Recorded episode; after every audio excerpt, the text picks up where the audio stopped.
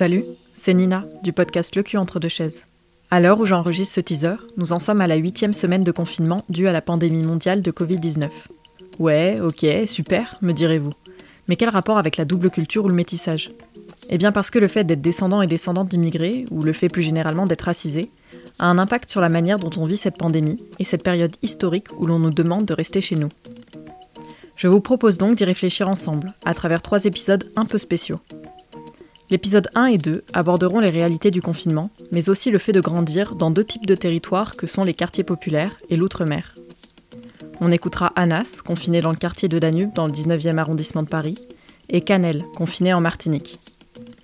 Pourquoi ces deux focus?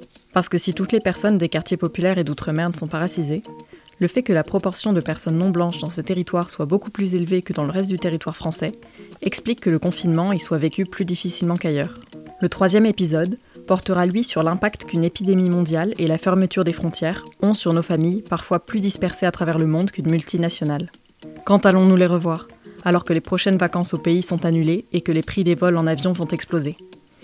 Est-ce qu'ils et elles ont un accès à un système de santé performant? Comment cette pandémie nous fait réfléchir sur nos fonctionnements familiaux?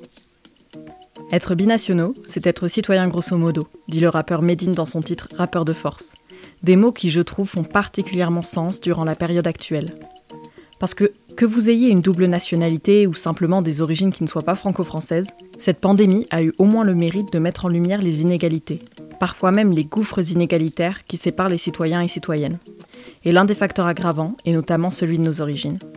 Si ça vous intéresse, vous pouvez suivre le podcast sur Facebook, Instagram et maintenant Twitter pour être informé des dernières actualités.